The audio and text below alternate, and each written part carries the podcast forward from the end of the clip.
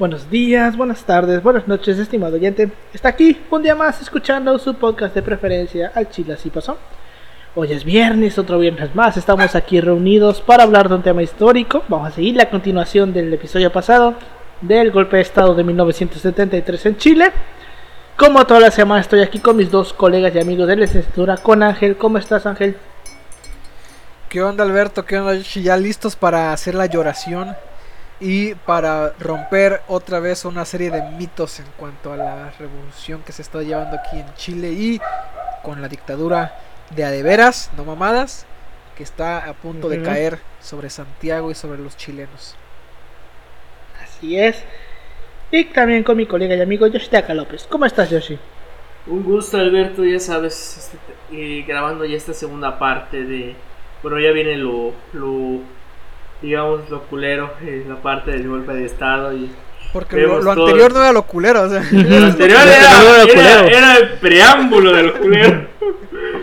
Pero pues aquí ya, para grabar esta segunda parte y, y complementar esta historia de qué pasó tras el 11 de, qué pasó el 11 de, de septiembre de 1973. ¿Qué pasó? Así es. Oye, qué este culero a veces es el karma, ¿no? Que dicen, no, pues tú me tiras Allende y yo te tiro las Torres Gemelas, ¿no? básicamente. Y este. se dan cuenta que estos episodios dobles que hemos hecho, este ya es el segundo, el otro fue la Guerra Sucia. La segunda parte es la culera.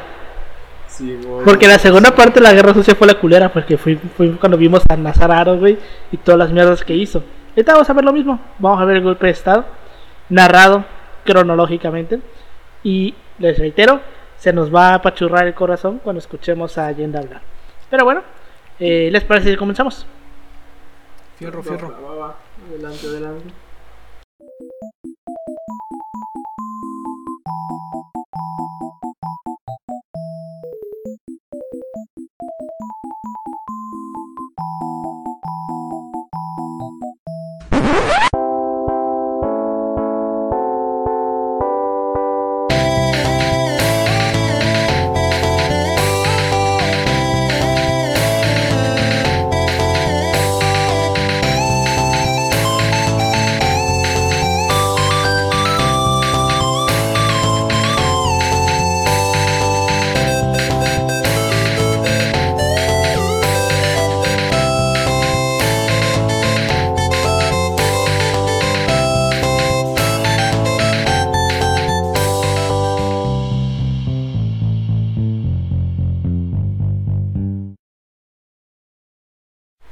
Bienvenidos al Chile Así Pasó, un podcast de historia mexicana y a veces mundial, en donde su servidor, Alberto González, le va a contar a Ángel Paulino Chan y a Yoshitaka López una historia chusca, bizarra, increíble o surreal acerca de algún personaje, proceso o hecho acontecido en la historia. Estamos en el segundo episodio de la guerra, de la guerra, de la golpe de estado de 1973 en Chile. El capítulo pasado lo dejamos en antes días antes la última reunión de Pinochet y Allende, la que dicen que fue, porque realmente no se sabe, en donde Allende le dice que va a realizar un previsito y Pinochet le convence que se espere, que se espere tres días y que le iba a cargar la verga al final de esos tres días. Entonces, comenzando ya, el golpe de Estado comienza el 10 de septiembre a las 4 de la tarde.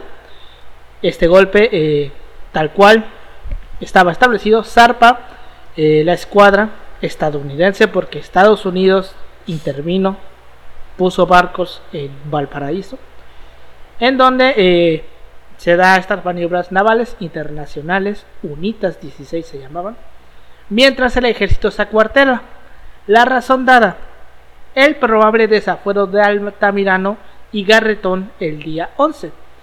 Este desafuero, según explicó Pinochet al ministro de Defensa Orlando Letelier, podía causar disturbios, por lo que se hacía necesario el acuartelamiento, o sea, que se salgan del, se salgan del cuartel.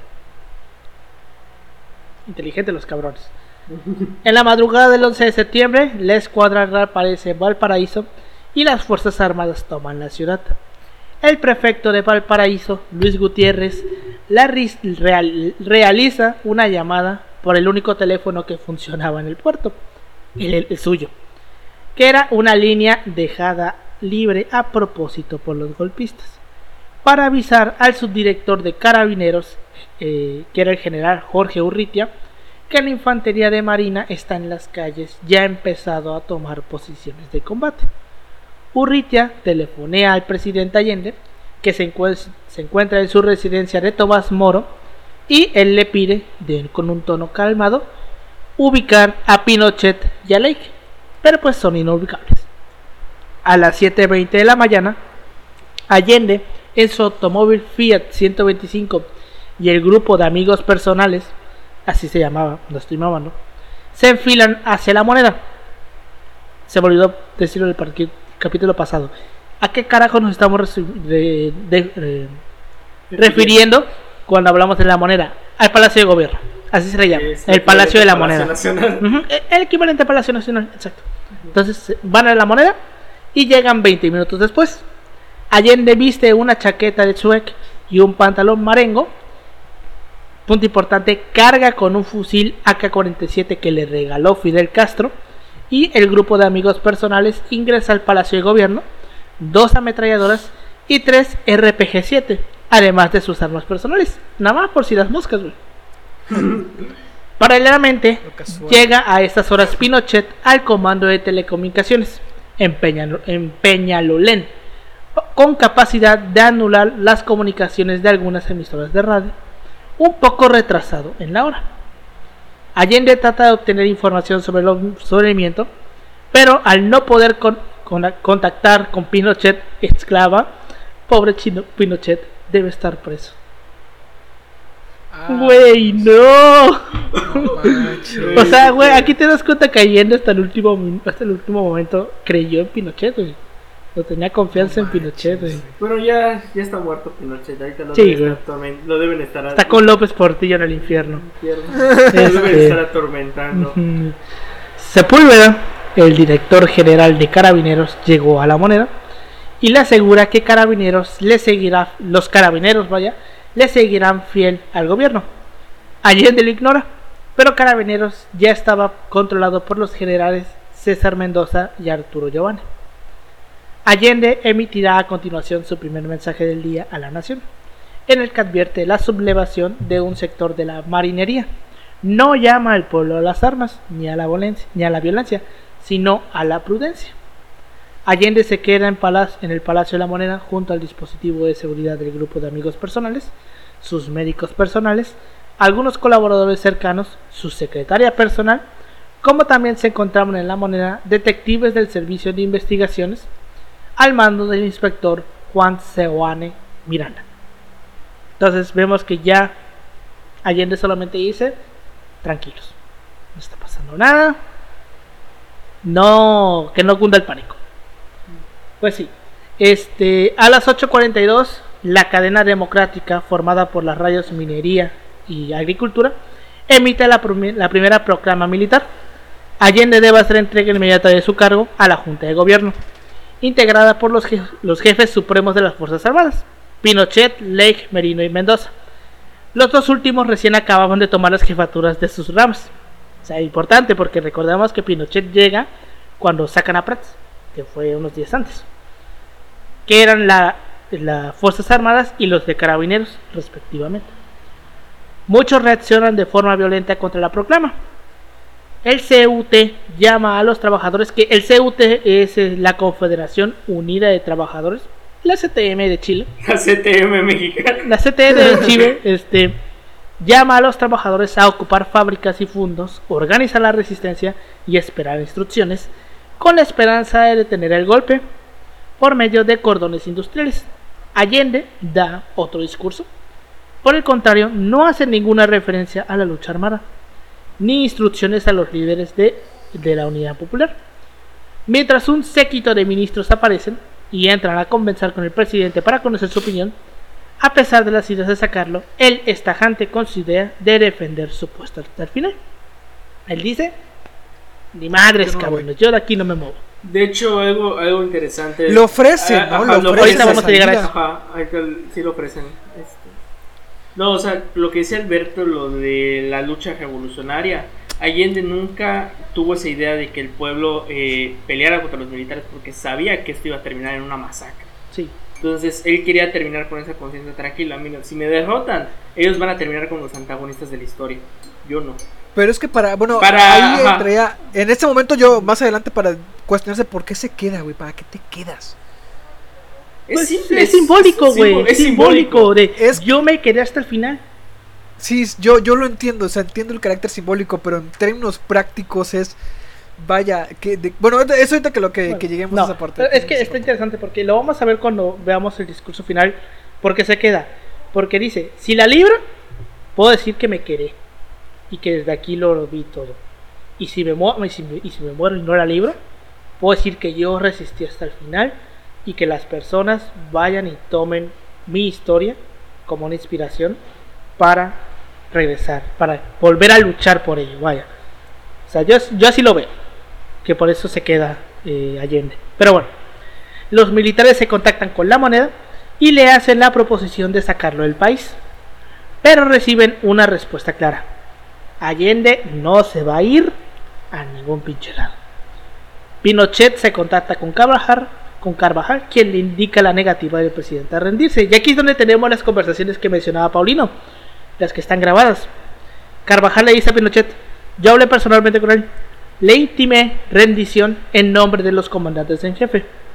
Contestó con una serie de garabatos, nada más. Y Pinochet le responde. O sea, quiere decir que a las 11, cuando lleguen los primeros pericos, vaya a ver lo que va a pasar. A las 11 en punto se bombardea. Carvajal le dice, cuando se evacúe la moneda, va a ser más fácil asaltarla. Y Pinochet le dice, no sé por qué estoy diciendo Pinochet Carvajal, Pinochet Carvajal va así interlineado. Pinochet le dice, una vez bombardeada la, asaltamos con el Boeing y con la escuela de infantería. Hay que decirle a Herman Brady. El güey le responde, conforme, vamos a esperar no más que evacúen los edecanes y los carabineros. Y Pinochet le dice, conforme. A las 9.55 los tanques del general, general Palacio ingresan en el perímetro de la moneda. Hacía poco se habían desatado el fuego Francotiradores apostados en los altos de los edificios aledaños trataron de, repelerlos y se inició la moneda, pero la moneda aún no está atacada. Aquí es donde vamos a ver este De hecho, ahorita que mencionas esta, este aspecto, eh, la famosa escena que ven de los tanques rodeando el Palacio de la Moneda, bueno, de ahí surge este golpe de Estado de 1970, esta famosa, eh, bueno, esta, esta famosa escena, es cuando las tanquetas rodean el, el Palacio de Gobierno. Y a las 10:15, a través de Radio Magallanes, la última pro-gubernamental, la última estación de radio pro-gubernamental que aún no estaba silenciada, Allende emite su último mensaje a la nación. Cito. Lo, resumí porque está muy largo, perdón. Son 6-7 minutos. Agarra los puntos más importantes. Cito. Quizá sea esta la última oportunidad en que me dirija, en que, en que me pueda dirigir a ustedes. La Fuerza Aérea ha bombardeado las torres de Radio Portales y Radio Corporación. Mis palabras no tienen amargura, sino decepción. Y serán, y serán ellas el castigo moral para los que han traicionado el juramento que hicieron. Yo no voy a renunciar. colocado en un tránsito histórico, pagaré con mi vida la lealtad del pueblo y les digo que tengo la certeza de que la semilla que entregaremos a la conciencia digna de miles y miles de chilenos no podrá ser sesgada definitivamente. Tienen la fuerza, podrán avasallarnos, pero no se detienen los procesos sociales ni con el crimen ni con la fuerza. El capitán foráneo, el imperialismo, unidos a la reacción, crearon el clima para que las Fuerzas Armadas rompieran su tradición, la que les señaló Schneider y que reafirma el comandante Araya. Víctimas del mismo, social, del mismo sector social que hoy estará esperando en sus casas, con mano ajena, reconquistar el poder para poder seguir defendiendo sus granjerías y sus privilegios. Seguramente Radio Magallanes será callada y el metal tranquilo de mi voz no llegará a ustedes. No importa, la seguirán oyendo. Siempre estaré junto a ustedes. Por lo menos mi recuerdo será el de un gran hombre digno que fue leal con la patria. El pueblo no debe defenderse, pero no el pueblo debe defenderse, pero no sacrificarse. El pueblo no debe dejarse arrastrar ni acribillar, pero tampoco puede humillarse. Estas son mis últimas palabras, teniendo la certeza de que mi sacrificio no será en vano. Tengo la certeza, la certeza de que por lo menos habrá una sanción moral que castigará la felonía, la cobardía y la traición. Verga, güey. Está, está, muy, denso, güey. Y si lo escuchan, güey, se les va a pachorrar el corazón. ¿Sabes qué creo? A lo mejor, bueno, no, no es lo mismo, por ejemplo, con el caso argentino que tenía muchos vaivenes, porque como es que Argentina, es que Argentina el pedo de la de Videla es que era María Esther, no era Perón. Claro. O sea, Perón Ahora, había muerto. Chécate, en, en, el caso chileno hubiera sido mucho más difícil, porque pon tú que se hubiera ido, irse a qué, güey, a ser para siempre el, el, el presidente del exilio, porque no va a poder regresar. O sea, hasta, hasta que Pinochet cayera. O sea, y aunque él hubiera sido una figura eh, importante de, de, la, de la oposición en Chile, Pinochet, como se ve y vamos a ver a lo largo del capítulo, sí se instaló con todas sus fauces en, en el país. O sea, la disidencia hubiera sido imposible. Entonces, bueno, de ahí creo yo que se entiende el hecho de que él haya dicho, ¿sabes qué? De ser un presidente en el exilio y correr la misma suerte que los republicanos, que los republicanos pues ya no volvieron a su país después, o sea, ya no pudieron regresar. España. Eh, ajá, decir, ¿sabes qué? Pues mejor aquí me quedo y me quedo como un símbolo, como decían hace un momento, ¿no? O sea, ser el símbolo. Y, y lo fue a final de cuentas, o sea, al día de hoy eh, Allende sigue siendo un referente. ¿Qué pasa? Yo lo decía por esto. Por ejemplo, en el caso de Bolivia, con Evo Morales, quizás la situación se hubiera encrudecido mucho más si él se hubiera quedado. En cambio, él, estando fuera de su país, sí pudo, pudo ser un elemento importante de, de oposición y en torno al cual se pudieron aglomerar los actores políticos que estaban en contra de lo que fue Áñez. Y ahí sí regresar con toda la fuerza, junto con el partido que, que partió. Armar el contraataque. Exacto, obviamente, pero en Chile no hubiera, no, no, hubiera sido el mismo caso. Ahorita son otros contextos, pero en ese momento quizás sí respondió al hecho de decir, ¿sabes qué? Esto ya no va a ser posible de aquí hasta un chingo de años. Entonces mejor aquí me quedo como los grandes. y también, y también tener en cuenta que Allende no era el joven. Allende ya, ya tenía su edad, tenía sus 60 y cachos años. Entonces probablemente para cuando él pudiera regresar ya no iba, ya no iba a seguir ya no iba a seguir vivo. No todos son Echeverría que pueden. bueno, ¿qué hay que decir que el caso de México para, para eh, ¿cómo se llama? Para refugiar a los exiliados fue importante, eh, la casa chilena sobre todo. Sí. Bueno, esta política, bueno, igual es, bueno, México es el compita de todos, aunque es una dictadura, pero, este, él le vale madre todo, dice. Simón, güey, ¿qué puedes, te puedes asentar en mi país? Por su pollo. Por supuesto que sí. Eh, bueno, este, este punto que mencionaste de Bolivia, recordar que decir que la OEA no sirve para nada.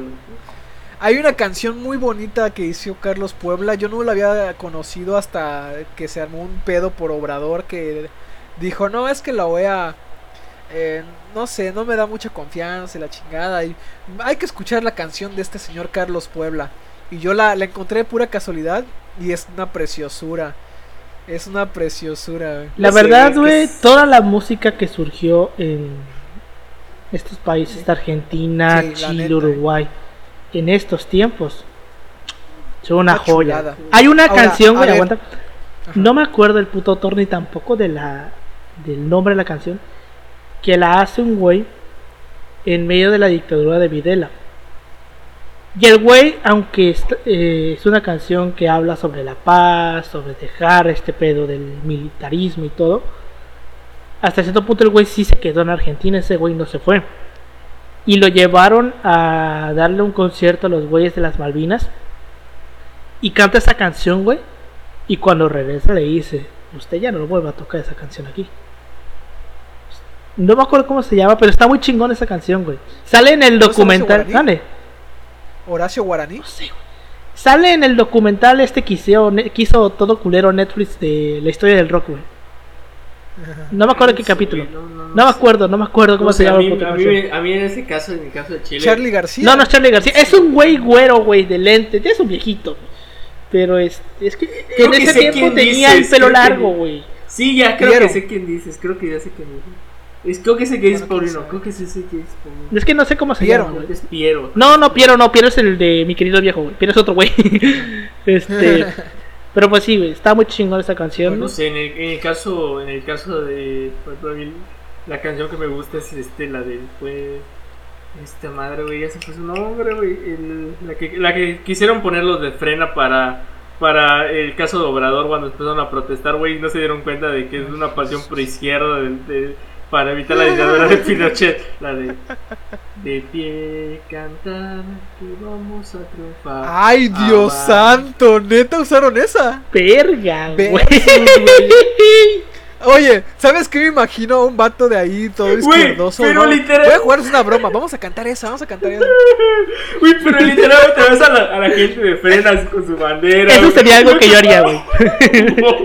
Eso sería algo que yo haría. Se me hace que alguien los troleó, güey.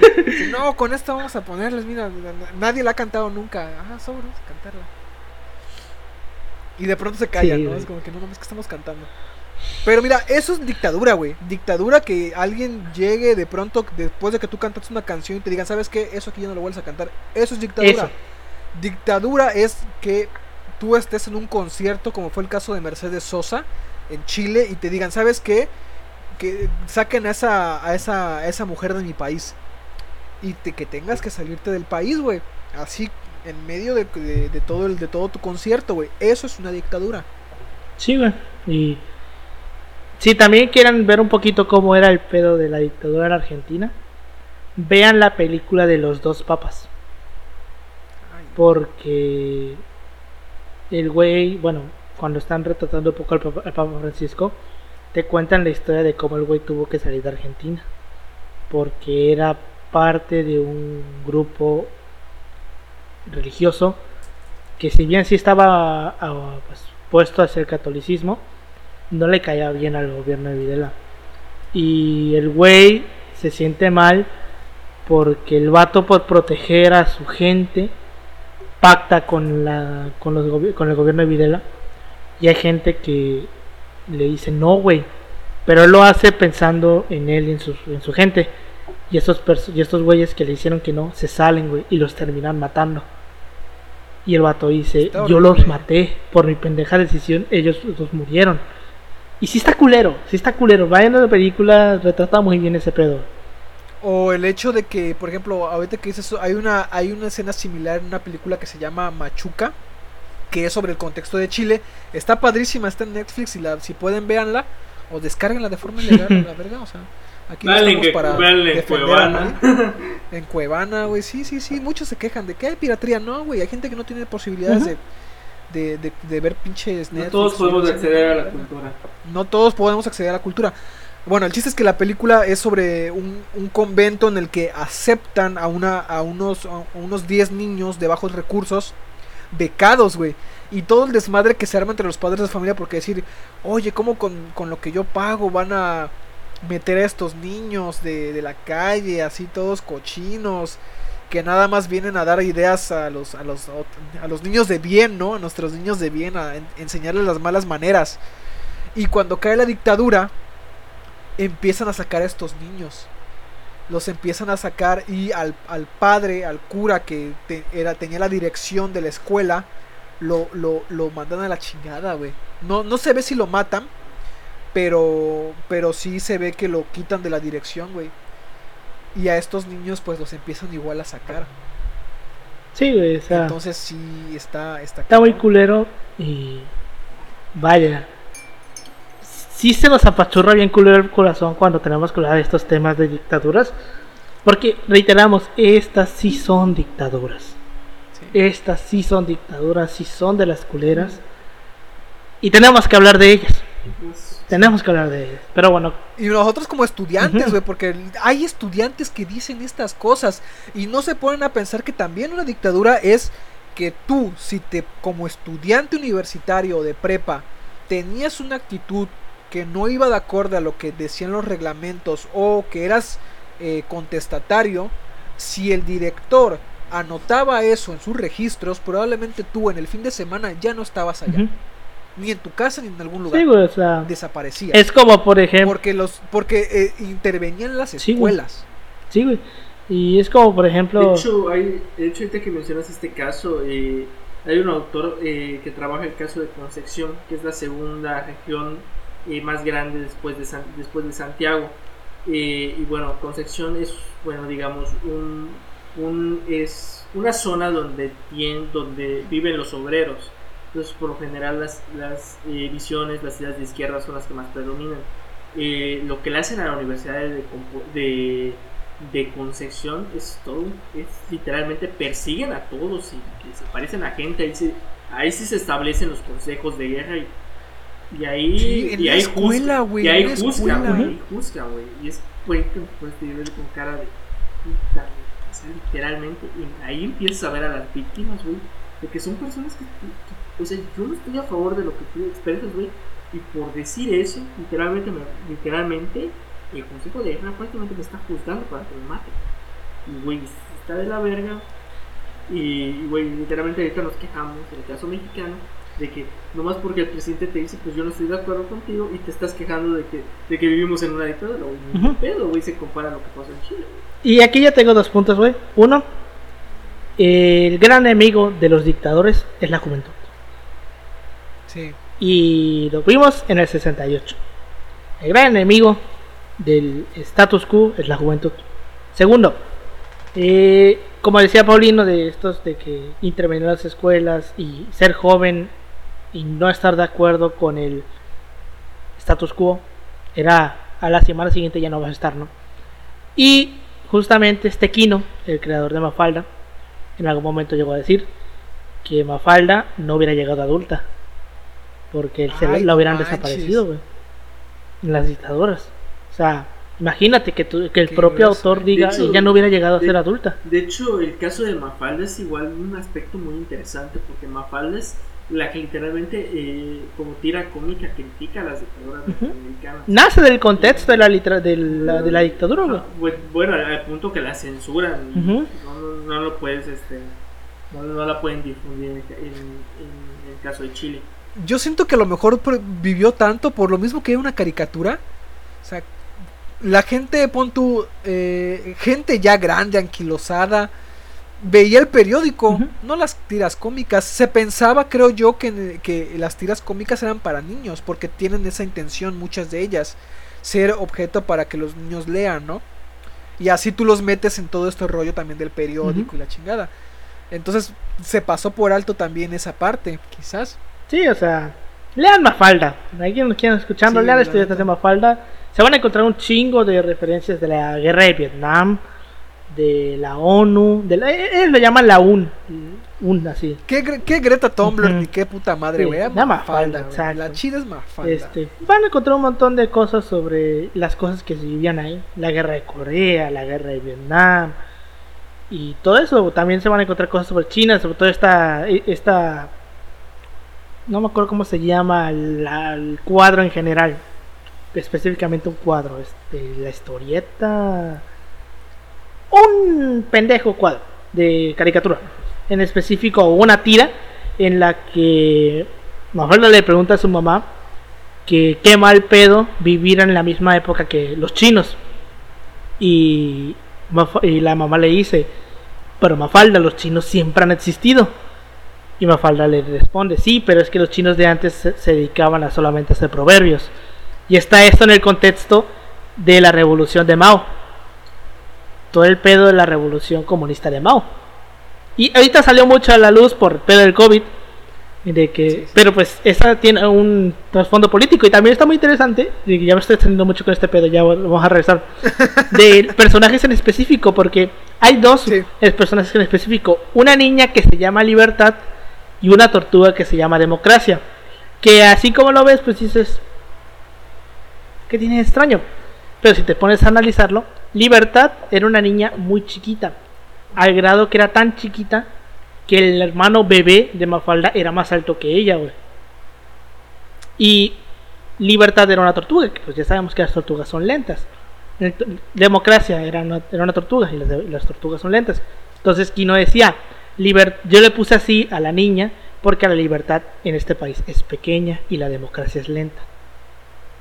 Está muy chingón. era un, genio. Quiero era un cabrón muy, muy chingón. Lean mucho, me falta. Lean la chingada madre.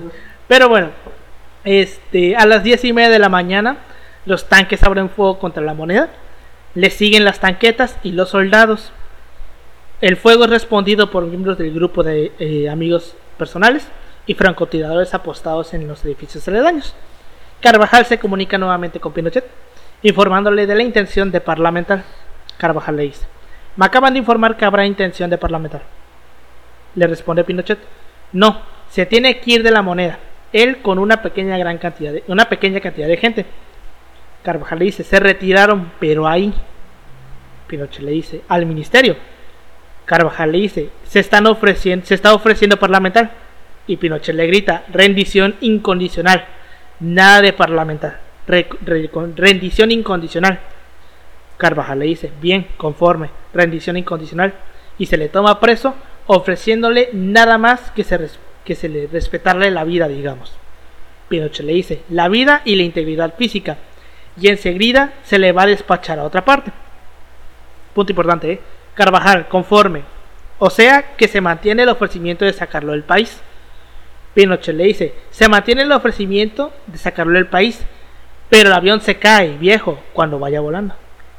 O sea, lo iban a sacar, pero no lo iban a sacar. Nada más era... Eh, lo mismo que intentaron hacer, bueno, lo mismo que pasó en el caso... Ay, no me acuerdo de qué país centroamericano era, y ese fue su nombre.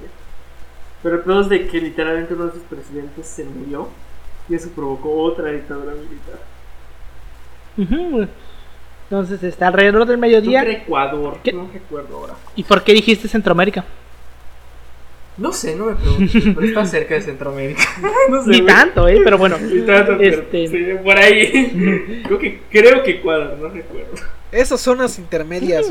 pues vaya, el Ecuador es la mitad del mundo. Pero está puesto que no es Bolivia, eso sí recuerdo. bueno, eh, alrededor del mediodía, los aviones Hawker Hunter de la Fuerza Aérea Chilena inician el ataque contra la moneda, disparando en cuatro oportunidades sus cohetes Sura P3 sobre la casa de gobierno. El daño es devastador, tal como lo demuestran los videos hechos por los canales de televisión, porque hay videos, pueden verlos, están ahí en YouTube, de cómo van bombardeando el Palacio de Gobierno. Esto se vio en vivo en muchos países, ojo. Este, desde la azotea del, del Hotel Carrera frente al costado del oeste de la Plaza de la Constitución. En el primer ataque los cohetes destruyeron el portón norte y los techos del primer piso. En el segundo, los cohetes destruyeron el pabellón que separa los patios de los cañones y los blancos.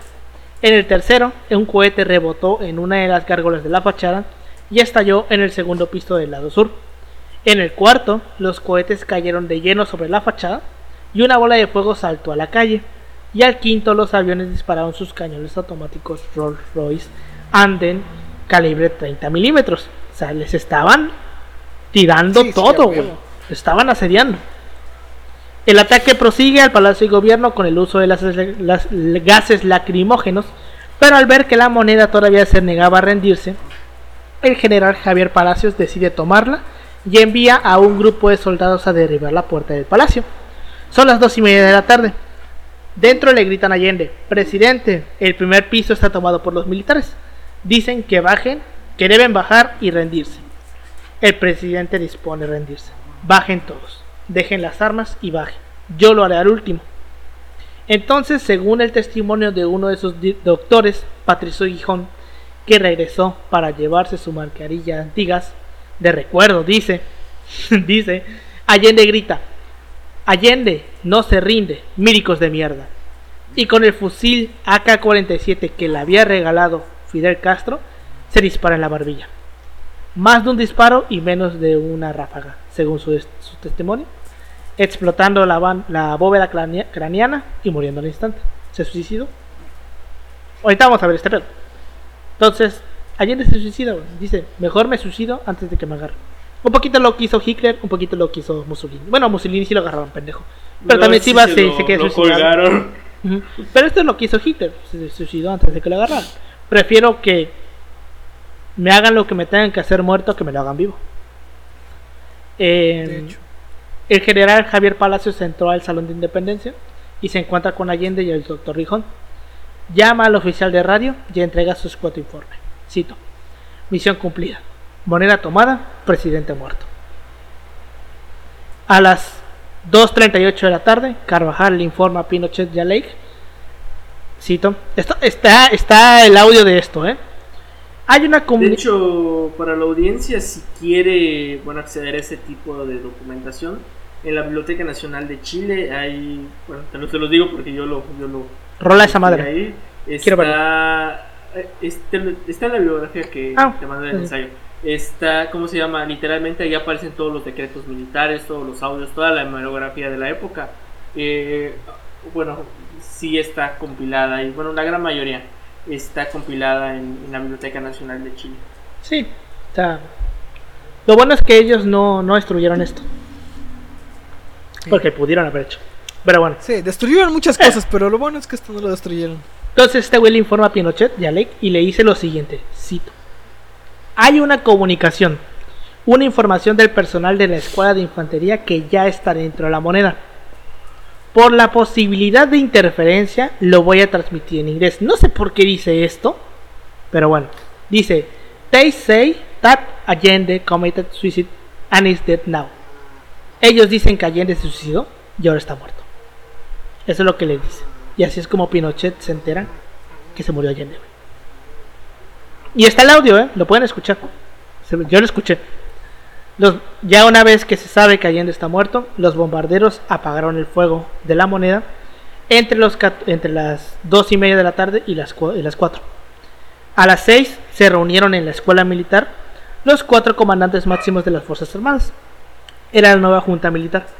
A excepción de unas pequeñas escaramuzas en sitios aislados de Santiago, la junta tomó el poder del país. La unidad popular y su presidente habían muerto y con ello se iniciaban los 16 años y medio de dictadura de Pinochet. Cae el telón. Inicia un proceso muy culero, güey. Sí, güey. Realmente, literalmente a todos los grupos de izquierda, güey, son perseguidos brutalmente, ah, En esas mismas horas, creo, sí, ¿no? ahorita lo vamos a ver. Esas mismas horas y días. El, estado, el Estadio Nacional, güey. Ahorita lo vamos a ver. Sí, güey, o cómo usan el Estadio Nacional. Este, como sabemos, y ya lo dijimos en el primer episodio, las fiestas patrias en Chile, creo que es el mismo día, ¿no? Bueno, no, es como el, es el 16, entre el 16, 17 y 18 de septiembre que ellos celebran su día de la independencia. Cercano, al de nosotros, toda Latinoamérica celebra su pinche independencia el mismo día, o casi toda. El 18 de septiembre de 1973 se realizó el tradicional Te Deum en la Basílica de la Gratitud Nacional asistiendo a los expresidentes de la República Gabriel González Videla, ex radical, Jorge Alessandri Rodríguez, independiente pro nacional, y Eduardo Frei Montalva, demócrata cristiano. ¿Qué es esta pendejada del Tedeum? Como una procesión. Es una procesión que hacen desde la basílica hasta. Como el pinche desfile militar que hacemos aquí. Algo así. Este, dicha acción de que estos güeyes fueron a, a este pedo fue interpretada como una señal de apoyo a la Junta Militar de los expresidentes.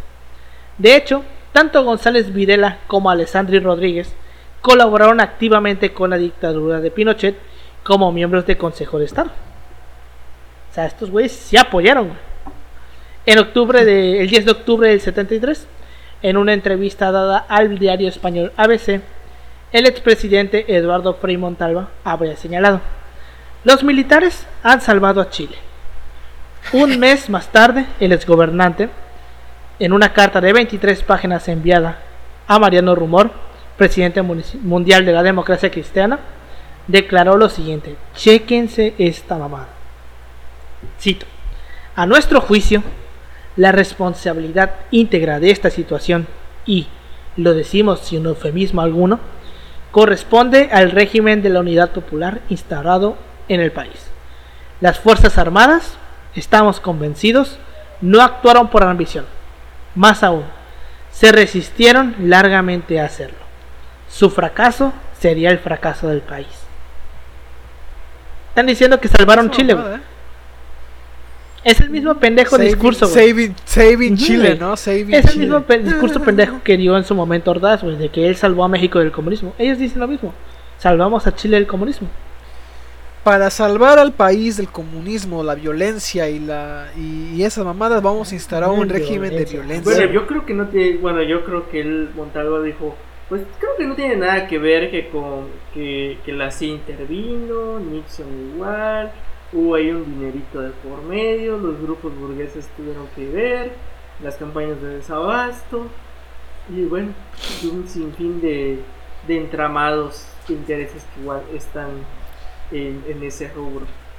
Y déjate, ni siquiera su más grande, su carta más grande que era el, avance el avance económico, ahorita lo salva porque ya se sabe por diferentes estudios que este avance económico fue muy, muy, muy desigual. O sea, sí abrió una brecha de desigualdad enorme al grado de que mucha gente paga con tarjeta de crédito su comida y por el hecho de que eh, la deuda es lo que sostiene en gran medida la deuda que que, contraen, eh, eh, sostuvo durante mucho tiempo este esta, estos avances económicos, Sí, o sea, también tiene, o sea, mm, pues lo que pasa por todos los países, no, no inventaron el fuego, vaya.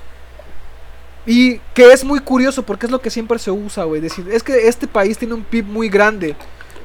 O vato, si tú haces la, la división entre las 10 familias más ricas que tiene Chile. ¿Y cuántos millones de habitantes son? ¿Como 10 más o menos? ¿12 millones?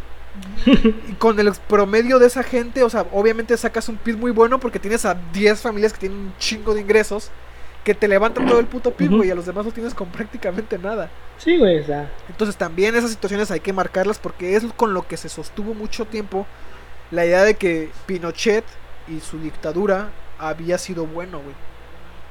Sí, güey. Bueno, sí, esto se dice, O sea, el aspecto de que, bueno, implementar el modelo neoliberal bueno en sí trajo. Le dio la madre a pequeños empresarios, a medianos empresarios, solo benefició a los grandes. Exacto. Y a la gente en general la, la encadenó a un. Bueno, encadenó no suena muy fuerte, pero.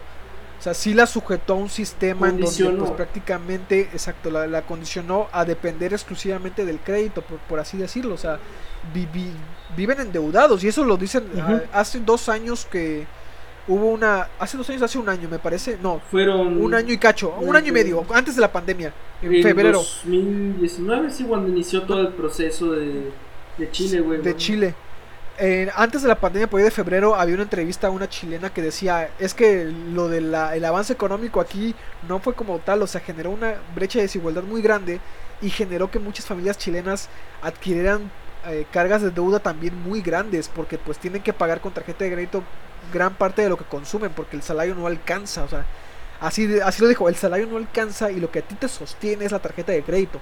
Sí, güey. Y este... Ahorita lo vamos a ver, güey, con lo que les voy a contar cuando lleguemos al pedo. De la constitución. Que es un punto muy importante lo de la constitución. Este... Pues bueno, se declaró después de que ya terminó el toque, eh, bueno, el, todo el golpe de Estado. Se declaró el toque de queda en todo el territorio nacional a partir de las 3 de la tarde, del 11 de septiembre del 73. Se permitió a los civiles, previo control, abandonar el centro de las ciudades y dirigirse a sus casas. En Santiago, inmediatamente las instalaciones de las radios portales Magallanes y y Corporación Todas las estaciones de TV, excepto Canal 13, fueron silenciadas y sus operadores, locutores y directores detenidos a la una y media de la tarde y llevados al Banco del Estado de Chile. Los diarios El, El Clarín, El Siglo y otros fueron allanados y sus prensas destruidas. Solo creo que el Mercurio se salvó porque es... Es que el Mercurio estaba, era uno de los agentes contra... Ajá. ¿Es, el, ¿Es, el, equivalente al Universal? Sí, o el Reforma, creo que es el, más eh, así. Yo me voy más por el universal. Es el universal. Sí. O sea, tener el de columnista a Pero bueno. bueno, sí es cierto. Eh, en las zonas rurales se detuvieron a muchos dirigentes de la reforma agraria. Muchos fueron ejecutados en, lugar, en el lugar de detención. La colonia alemana benefactora Villa Baviera, ubicada en la zona central, sirvió como centro de detención y lugar de desaparición de muchos activistas de la Unidad Popular. Cientos de miles de pro-allendistas tomaron aquellas especies, registros, carné de partidos, libros y propaganda comprometedora y se deshicieron de ella, enterrándolas, quemándolas o botándolas a las causas de a los cauces de ríos. O sea, gente que decía, si me agarran con este libro, sí, claro. Se declaró ilegal y proscrito al Partido Comunista y Socialista, los partidos Nacional, Demócrata Cristiano y Radical fueron suspendidos cuando se disolvió el Senado. O sea, este güey llegó al punto en que dejó que ya no habían partidos políticos, güey. Sí, a huevo. O sea, quitó los partidos políticos. Bueno, se cumple más el concepto de dictadura de que propone alguien que es, bueno, el aspecto de que es un gobierno que pues tiene funciones este, este funciones este que normalmente no habría en otros tipos de gobierno. Sí, güey. Se conminó a todos los ciudadanos a entregar sus armas de fuego a las, en las comisarías de carabineros. Se llamó a aquellos que tuvieran cargos y representatividades de grupos sociales a entregarse a las comisarías para regularizar su situación.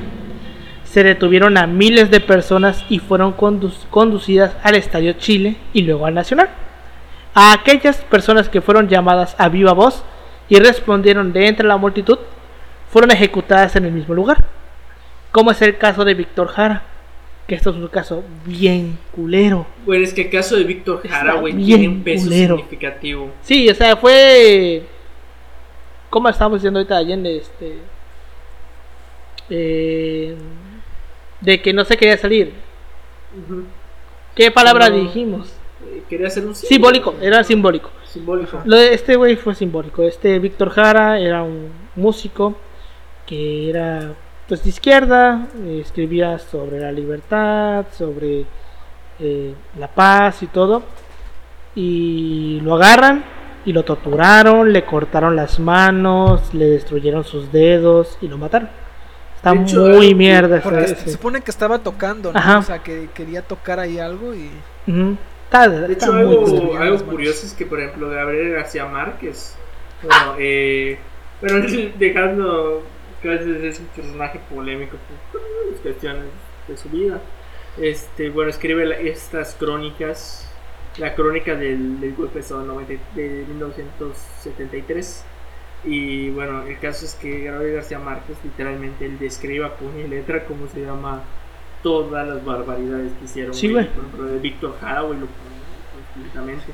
Igual creo que en la, en la revista Rolling Stone, no me acuerdo el autor que lo que describe el asesinato de Jara, es como se llama literalmente Está de la verga, Está horrible, Pues la, la, canción de los, de estos, ¿cómo se llama? Los Cadillacs, el, el matador, es, eh, es, de, es de Pinochet, güey. de hecho ahí hacen mención de Víctor Jara, o sea, el matador es, es Pinochet, es la dictadura. Sí, güey. Y ahorita que estábamos hablando de música, nos saltamos algo muy importante, güey. Los prisioneros, güey de esta canción que el baile, el baile de los que sobran. Verga, güey. Ah, esa canción, güey, es, rolota. ¿eh? Y lo pueden. Esa canción tuvo relevancia ahorita en 2019, fue. Cuando fue el pedo de Chile. Si ven los videos tan Verga, güey. Los videos. Los videos de cómo la raza, güey. Cinco mil personas, güey, se ponen a cantar la canción, güey. Porque esa, esa canción fue creada justamente en el contexto de la dictadura de Pinochet, güey. Y que, que habla mucho de estas condiciones de inequidad, ¿no? o sea, la, rola como tal habla de estas condiciones en donde se te prometía este futuro y como tal te quedaste pateando piedras. Y llega esta, igual esta, menciona esto y no nos van a callar, todos juntos vamos a luchar, ese tipo de cosas, güey. O sea, es un símbolo en contra de la dictadura de Pinochet. O sea, se nos olvidó comentarlo. Y aquí pasa algo, pasa algo muy chido que la neta tiene, tiene una importancia muy cabrona que es cómo la, la, música puede unir gente. de cierta forma puede unir gente y se cifra hacia esa gente anquilosada porque en estos tiempos la, la, música que empieza a surgir empieza a tener un lenguaje que ya es propiamente de la pues de la gente joven que pues pasa desapercibido y pasó durante mucho tiempo desapercibido las dictaduras. Eh, esta de la, del baile de los que sobran, por ejemplo, es, es, es, es una. el de Charlie García, el de los dinosaurios. O sea que yo, uno, uno dice al ah, PRI los dinosaurios, pero este concepto de los dinosaurios es muy viejo. Y la empiezan a usar estas, estas letras con, con elementos que son propiamente del, del, del, del, lenguaje popular, que son ajenos a la dictadura y que pues pasan desapercibidos para ellos y que tú se, los empiezas a conocer en la radio, lo conocieron en la radio de forma masiva, porque los que lo censuraban pues no le daban mayor importancia porque no lo conocían. Será gente que estaba en otro rollo social y que no entendía este tipo de palabras. Por ejemplo, en, en, Argentina cuando le dicen a la cárcel cana o le dicen al... Bueno, los milicos creo que sí sabían la gente qué significaba milicos. Pero pues decirle dinosaurios a esta gente, o sea, es una forma que se empezó a tener de apartarla de, de este tipo de, de, mentalidad de la gente ya, ya grande, vieja que estaba en, ese, en esos puestos y lograr que se volviera más. Sí, güey. O sea, ahí nos damos cuenta de esto, ¿no? De que la música más que un sonido es un idioma. Exacto. Muy, sí, lo vimos muy reflejado en, este, en esto.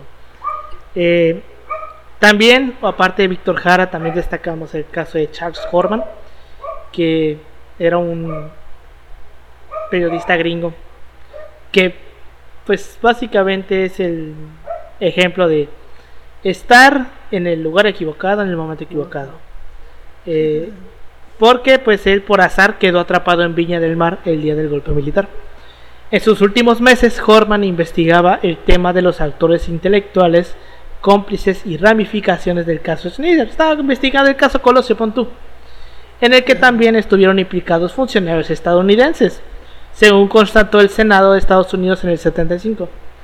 Convencido de que su país complotaba en gran escala contra Allende, por casualidad le tocó vivir el día del golpe y los cuatro posteriores precisamente entre oficiales de inteligencia naval, veteranos de la guerra de Vietnam y agentes de la CIA, fanáticamente anticomunistas. El 17 de septiembre de 1973, Horman fue apresado por los soldados chilenos. Un camión militar sacó a Horman de su casa en la avenida Vicuña Maquena eh, 4126 ese es el número de la, de la casa, ¿eh? Hasta donde se había mudado recientemente desde los dominicos. Una testigo siguió el vehículo que lo llevó hasta el Ministerio de Defensa. De ahí lo llevaron al eh, Estadio, Nacional y lo mataron. Básicamente, a ver si va a sonar bien mierda, pero el güey lo mataron porque sabía mucho. Porque le sabía, vaya. O sea, sabía demasiado y lo tuvieron que matar.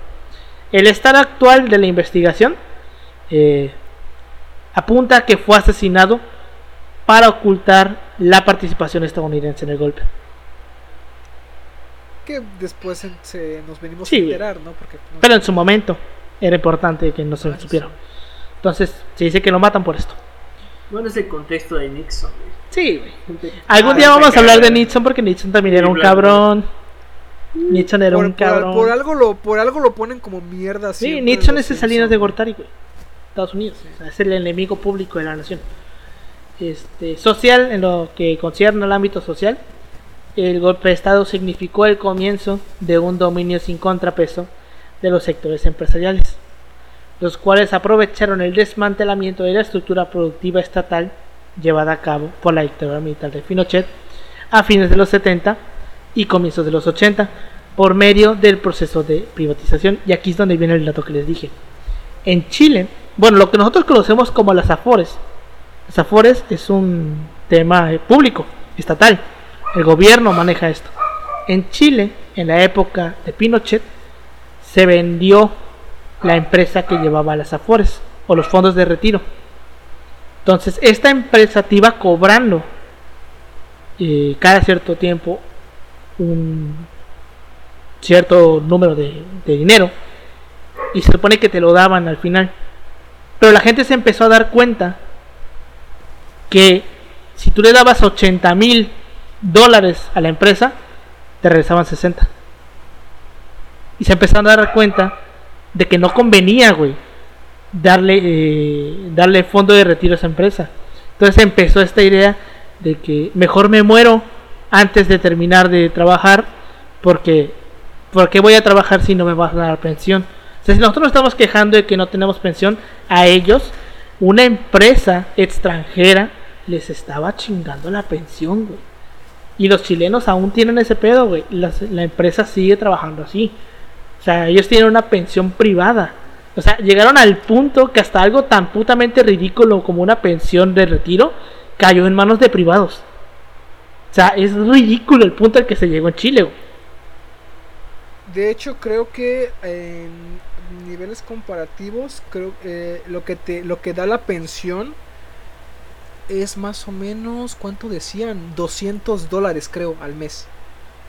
Al mes o al, bimestre, algo así, creo que es al mes. 200 dólares, junto 4 mil pesos.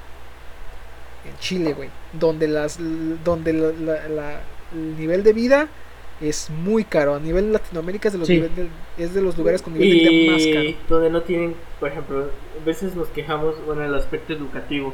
Entonces, es cierto, te cobran ciertas cosas en una escuela pública, pero no como en Chile que hay la educación. O sea, es una de las mejores educaciones en Latinoamérica, pero no se ponen a ver que el ámbito es privado y tú pagas por todo, por la madre. Y güey, es tu cara de puto, o sea, te ves todo lo que. déjate, pagas tú y pagas dos veces, porque pagas con impuestos también. Y pagas. Eso, eso es lo que la gente. Fíjate, a mí se me hace muy pendejo este discurso cuando dicen. Es que es, es que es gratis, un servicio es, gratuito. Y dicen, no, no es gratis porque lo pago con mis impuestos. Pedazo de pendejo. Tú, tú, lo que tú aportas con tus impuestos, no, no, no le paga un profesor, güey. No, le, no paga ni la puta agua. Entonces, aparte de que tú estás pagando con esos 20 pesos para la puta agua, aparte tienes que pagar por el servicio completo. O sea, estás pagando dos veces. La primera, la mamadita que tú dices que estás pagando, y la otra ya la de veras. O sea, eso sí, para que veas que, pon tu, quizás no es gratis, pero vaya, no pagas dos veces. Ay, me caí de Qué pedazo de pendejo. pero pues sí, está, está, muy culero ese pedo de Chile, güey. Y pues esto se ve en lo estrictamente económico. También el golpe de Estado significó un cambio radical de orientación del papel del Estado en materia económica. De un rol productor y estatizador desarrollado desde la década de los 20, se pasaría a uno del tipo subsidiario, inspirado en las doctrinas económicas neoliberales y estas privilegiaron en Chile un control estricto de la inflación y de la emisión circulante, así como una política radical de privatizaciones de las empresas públicas y el fomento de exportaciones de bienes producidos por el sector primario, primario agrícolas o mineros, y la importación de bienes del consumo local, de consumo y de capital. Y es que aquí viene lo cabrón. Esto no solamente es un tema económico, esto es algo que viene en la pinche constitución. La puta constitución tiene un corte muy pinche marcado neoliberal. O sea, no respeta ni de pedo los valores de los trabajadores. O sea, eh, básicamente es la constitución que todos los países capitalistas quisieran tener. Porque básicamente le da derechos a las empresas de explotar, de pagar salarios miserables, güey, de darle a la gente o poner a la gente a trabajar horas de más sin pagarles bien, o sea, está de la chingada la constitución de Chile. El sueño, el sueño de los Wittes. Ajá, güey. Sí, güey. O sea, ese es el. Eh, eh cuenta que es el, sueño de Salinas de Gortari. Güey, de hecho, algo, algo interesante, por ejemplo, que mencionas este punto, es el aspecto de que, por ejemplo, esto nunca se pudo cambiar porque la democracia cristiana, cuando al, caso de la dictadura, cuando iban a iniciar esta transición democrática, la, democracia cristiana, primero que nada, ellos, su programa era, eh, ¿por, qué la democracia cristiana? Básicamente porque era el único partido que podía existir. Y toda la izquierda que venía con Pinochet, prácticamente la dictadura lo radicó. Eh, ¿Y cómo se llama? Ellos intentan, si bien eh, logran esta reforma electoral, si lo logran esta parte, y dato curioso, eh, Pinochet eh, después de la dictadura le dan el cargo de senador vitalicio. así como un pluri. como un plurinominal básicamente. Y, y, otra cosa es que ni de pedo la dictadura iba a permitir que hicieran una reforma económica. Ni de pedo, güey. Y fue la constitución, güey. O sea, la, La constitución en ese momento la blindaron. Sí, güey. Exacto. Como, como garantía, güey. Y es que, ¿ya viste más o menos cómo son los artículos? No. Los artículos, fíjate, es no tienes derecho a la salud. Tienes derecho a elegir entre una serie de actores que te proporcionan servicios de salud. Tú tienes el derecho a elegir entre ellos o uno del Estado. Ojo, esto es muy diferente a decir todos los chilenos tienen derecho a la salud. Como nosotros, en, México, el caso mexicano es es un derecho a la salud, es el, el, trabajo, o sea, la facultad de trabajar es un derecho que todos tenemos. Ahí no, ahí tú tienes la libertad de elegir entre una serie de empresas eh, un servicio de salud. No tienes el derecho, tienes el derecho o la libertad de elegir quién te lo quién provee salud. Tú como tal no tienes el derecho al mismo. Y parece parece poco, pero es una diferencia Sí, güey, porque es como es, como si por ejemplo está reconocer el derecho. Es que pone la salud como si fuera el internet, güey. O sea, de que tú eliges qué compañía de internet eliges, güey. O sea, ya ni eso, eh, ya no sé si ya ya ahorita es derecho el acceso a internet, güey. Sí. Es un derecho. Sí. O sea, en teoría lo que regula la... Es un derecho de tercera generación. Eh, que en teoría hay, en cada cierto habitante debe haber mínimo un dispositivo para conectarse. Sí, o sea, es que, es, es, que esa es la interpretación, güey, de que estás poniendo la salud como algo tan insignificante como el Internet, güey. Cuando la salud debería ser algo que todos tengan acceso, no algo que ¿eh? tú puedes elegir con quién te vas. Sí, me imagino.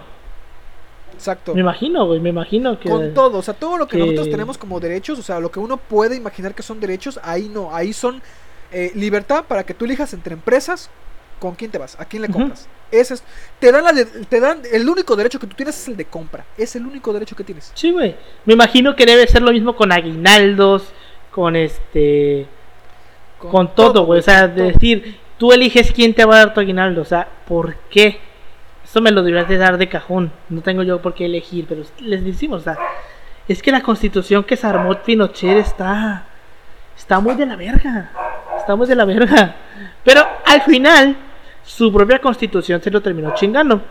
Porque el periodo de la constitución de, de la constitución de la dictadura de Pinochet terminaría en el 90. Debido a que la misma constitución de 1980 promulgada por el mismo Pinochet y legitimada en un plebiscito que se dice que los, resultados fueron cuestionados, cuestionados. Puede ser. Decía. la votación fue indirecta. Sí, porque dicen que este no hubo fiscalización de la propaganda. Vaya. Entonces no se sabe cuánto gastó el Estado en promover el sí. Y cuánto gastó la oposición en promover el no. Pero bueno. Decía que en 1900. vale. No había, oposición. Sí, güey.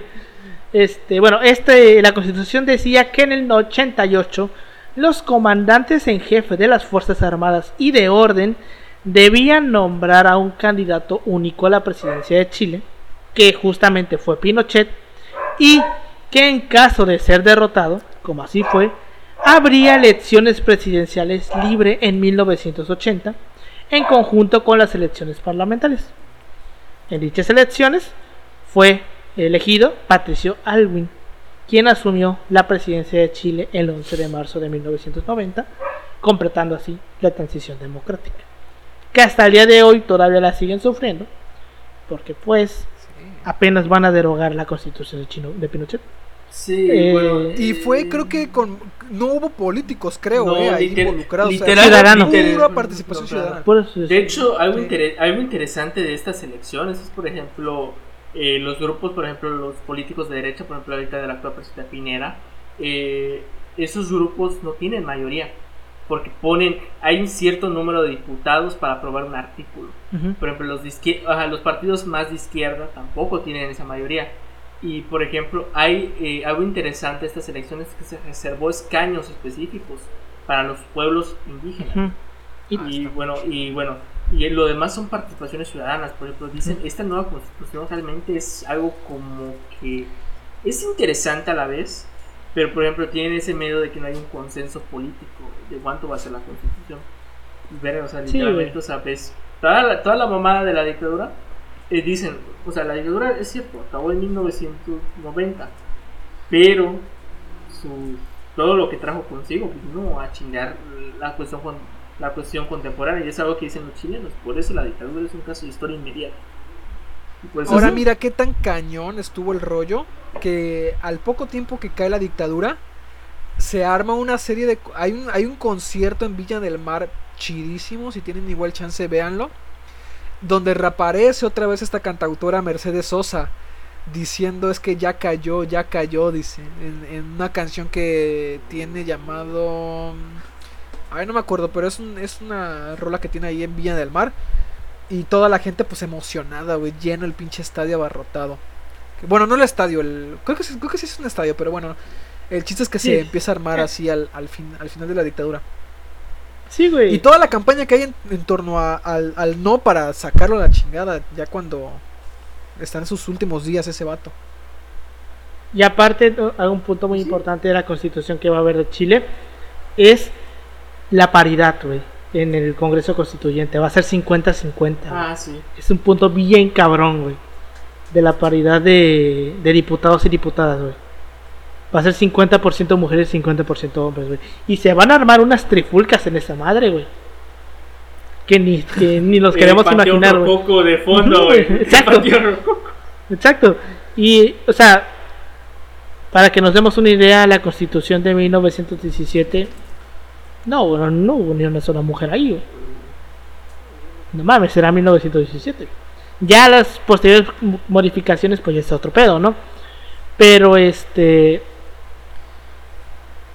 No hubo mujeres en el 17, güey. Y mucha gente ha, dicho, ¿por qué no se hace una nueva constitución para México? Una, porque pues, no la necesitamos como tal. No la necesitamos realmente. Una, no la necesitamos. y dos, lo que necesitamos. Ahorita, ¿eh? O sea, una, no la, necesitamos, no la necesitamos. ¿por qué todo el rollo que hubo? Creo que estamos desfasados. Como que me, creo que, me, estoy, no sé. me estoy cortando, me estoy cortando. Tú, creo que tú lo escuchas con retraso, yo lo escucho bien. No sé, güey. Ah, pero bueno, este. Eh, no necesitamos. Y dos, cualquier cosa que necesitemos se modifica, güey. Solamente lo que necesitamos. No hay por qué rearmarla de cero. O sea, no haya habido un cambio total. No hay que meternos en un pedo. O sea, no, no nos tenemos que meter en un pedo innecesario. Exacto. O sea, imagínate, cabrón, el pedo, güey, que sería armar una constitución nueva hoy. Imagínate, güey, la guerra, güey, que se arma. La guerra entre partidos que se arma. No mames, güey. O sea, a la verga. Pero pues sí, güey. Y aparte, güey, ¿qué le modificarías? ¿Qué le agregas? Fue de las más progresistas de su tiempo. Ajá, en su momento. Eh, ajá. De hecho, hubo tanta oposición porque, por ejemplo, el proyecto de Carranza era muy conservador. Y, por ejemplo, se ven los testimonios de los diputados, güey, de que, por ejemplo, este aspecto de lo de la ley del trabajo, bueno, lo del artículo específico del trabajo, decían, no, ni madre, no debe ser en la Constitución. Y regular las horas de jornada de, laboral son otras cuestiones. De hecho, de hecho muchas de Constitución Alemania no las Catastrofición para su constitución. Sí, güey. O sea. Pero, el caso mexicano es. Es como que otro pero No es perfecta y hay ambigüedades. Pero, pues, como decimos, güey, se puede modificar. Eso es lo bueno. Sí, o sea, evidentemente ninguna constitución va a ser perfecta. Pero pues es de lo mejorcito que hay y que hubo en su momento. Porque o sea, la constitución de, la, de 1917 fue, la primera, güey, en el mundo en incluir derechos humanos y civiles. O sea, eso ninguna otra constitución la tenía, güey, en el mundo. Entonces, este. Yo sinceramente sí creo que no necesitamos una nueva constitución, a menos de que pase algo extremadamente cabrón. Pero pues no la necesitamos, yo creo que no la necesitamos. Al menos en lo que queda de de aquí así de aquí a la mitad de este siglo, yo creo que no va a ser necesario. Otra cosa va a ser el pedo. Sí, porque evidentemente las constituciones se tienen que ir actualizando también, güey. O sea, no las podemos dejar ahí 500 años. Va a llegar un punto en el que se va a tener que actualizar. Hay que y de hecho esta constitución ha sido lo que más sí, durado. solo ahorita por reformas es un pedote. Ajá, güey, exacto. Este, esta constitución ha sido la que más ha durado, güey, porque la del 57 se derogó, bueno, fue la que la anterior a esta se derogó cuando pues, a los 50 años, 50 y 60 años más o menos. A los 60 años, exacto. Y esta ya lleva 100. Pero lleva 100 porque se ha ido modificando con el paso del tiempo, adaptándole a lo que se necesita. Por eso. Porque también hay que tener en cuenta que la constitución del, 8, del 57 tenía un chingo de cosas que la de ahorita ya no tiene, que se fueron cambiando justamente por todos los pedos que hubo por el porfiriato, por todos los pedos que hubo por la guerra de reforma, por todos los pedos que hubo por la intervención francesa y por todos los pedos que hubo en la revolución. Por eso se tuvo que hacer, porque pues, vivimos transformaciones sociales bien cabronas. Pero ahorita no la hay. No hay necesidad de armar una constitución nueva. Por lo menos esa es mi opinión. No sé ustedes. yo digo que igual no es perfecta, pero responde, responde. No hay pedos como tal, digamos Tal vez habría que legislar alguna que otra cosa, pero se puede modificar dentro de la misma constitución. Pero, o sea, irnos a algo tan cabrón como hacerla de cero, no creo que sea tan necesario. Y al menos terminaríamos en lo mismo, creo, güey. O sea, a lo mejor con unos cuantos cambios, pero creo que terminaríamos en las mismas. sí, güey. O sea, no, no habría tanta modificación. Pero bueno, este, con eso llegamos al final de este episodio cabrón, culero, este, poquito triste leer el relato de Allende, el último discurso, que no mames, o sea, reitero, si lo pueden escuchar, háganlo, para que se les achique y se les apachurre el corazón también. Y pues, volvemos a reiterar, estas sí son dictaduras. Estas sí son dictaduras, no como las que dicen que tenemos, dicen que, que hay. Entonces, quédense con eso. nadie quiere vivir en una dictadura. Pero también hay que saber identificar cuándo sí está en una y cuándo no. Porque tampoco andes diciendo mamadas. Pero bueno, este, nos pueden encontrar como arroba así pasó podcast en Facebook, Instagram y en Twitter. A mí me pueden encontrar como arroba así pasó podcast. Así, como arroba 56 en, en Instagram y en Twitter. A ti, Pau. A mí como Ángel Polino Chan en Facebook y como Pau-3cc en Instagram y en Twitter. A ti Yoshi. Me pueden encontrar como Yoshi.2807 en Instagram. Pues bueno, ya se la saben. Nos vemos la siguiente semana. Ya este episodio doble llegó a su fin. Y pues, cuando le tengan que contar cómo fue el último discurso de Allende. De hecho, está. Ahí fue una foto, güey de lo que quedó de sus lentes.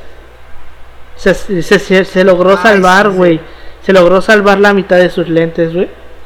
Que es un poquito, ajá, es un poquito similar a la, a la de John Lennon, ¿te acuerdas? No sé si has visto esa foto. Que igual los lentes que traía John Lennon el día que lo mataron, güey, se, se, conservan.